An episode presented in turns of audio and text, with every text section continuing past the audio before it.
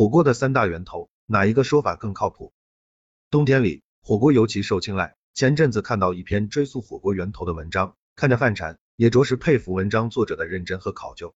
巧的是，作为资深吃货，笔者对火锅也稍有追查，一家之言的讲讲火锅的三大源头：打边烧、穷人乐、一鼎食，全做闲话。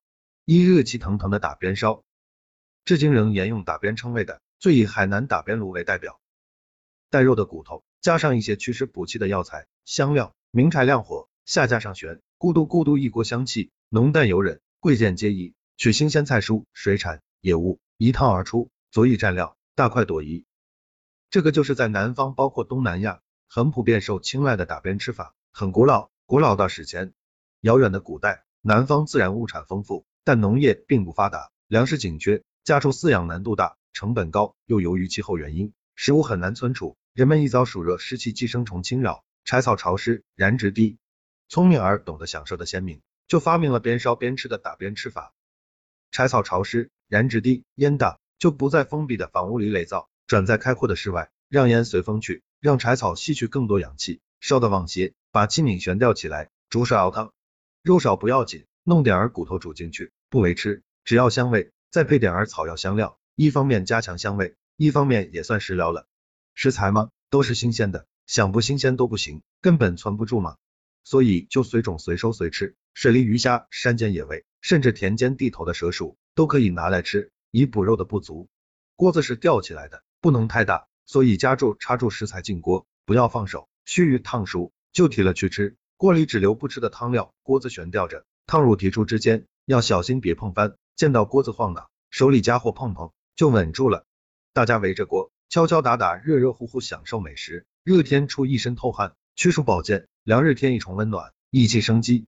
热热闹闹，欢欢笑笑，穿越了几千年时空。今天的越南火锅、冬阴功火锅、潮汕牛肉丸火锅，以及中国南方大多数火锅吃法，都由此发源。二酣畅淋漓的穷人乐，最典型代表就是重庆火锅。相比而言，算是中华火锅家族的新贵。最早也就是起源于麻辣口味兴起的三四百年前。到民国中早期抗战前，才真正上了大雅之堂。没有麻辣口味，及其在中南西南广大区域普遍收获的钟爱，这种吃法就没有生发机会。今天，你看那一锅红艳艳的沸腾，你们那让人又馋又怕的牛油香辣，你尝那一口下去，差不多就能忘了姓什么的浓烈醇厚，然后会觉得再吃什么别的都没味道，恨不得满桌东南西北荤素搭配还不够，非要再搞些古灵精怪来尝尝。我一个朋友就是。吃着吃着，零两秒跑出去自由市场买回仨鸡蛋，咔咔咔生着搁进锅里，说想尝尝辣汤荷包蛋怎么样？好像这个锅子能包容下所有能吃的东西，所有能吃的东西进了这个锅子，就都会变成完全不一样的美味。当然，前提是得麻辣不过敏。权威说法，重庆火锅源自码头工人的穷人乐。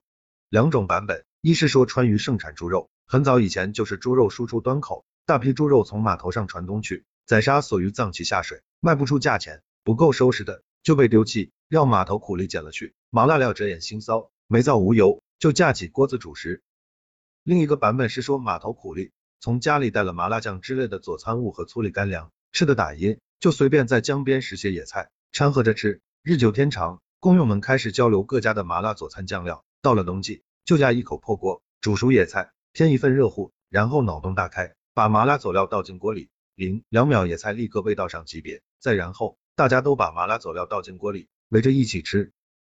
因为麻辣的助力，这种火锅对食材品种和新鲜度的要求大大宽松，于是就有了什么都想往锅里涮的冲动。进锅的东西多了，就不再是烫熟即出了。但因为汤料浓厚繁多，大多数食材也并不宜久留锅里。事实上，想久留也通常不会有机会。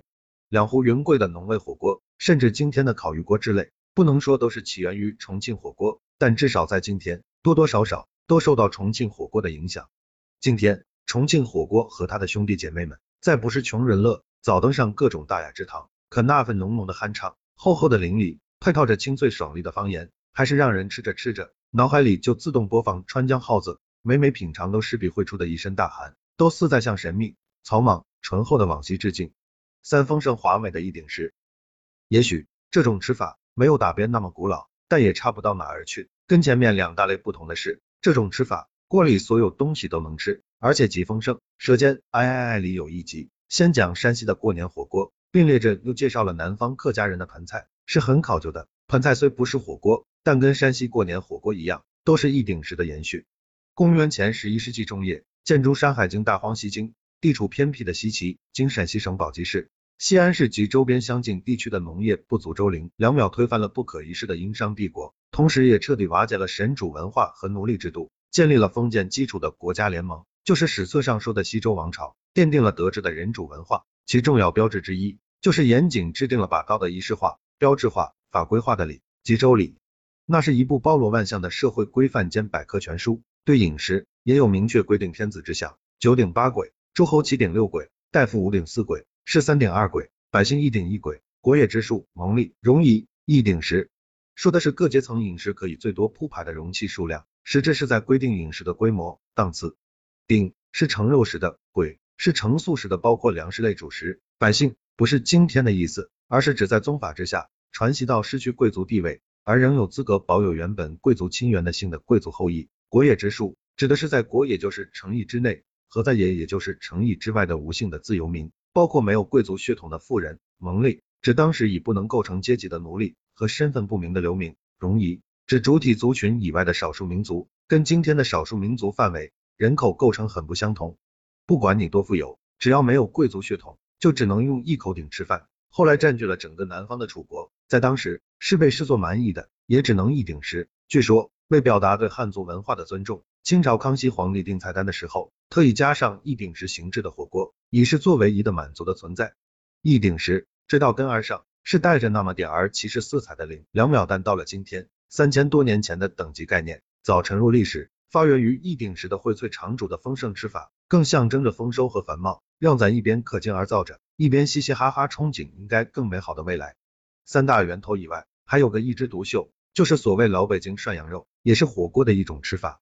今天的老北京涮羊肉已经很向一鼎食方向发展了，但其源头是蒙元时代的一种简单吃法。早先的涮羊肉没有别的食材，只是把羊肉放进去烫熟。无论早先还是今天，吃涮羊肉都必须蘸佐料，不然连咸味都没有，因为烫就是白水。今天加点儿哈密什么的，但量少得很，根本煮不出味道。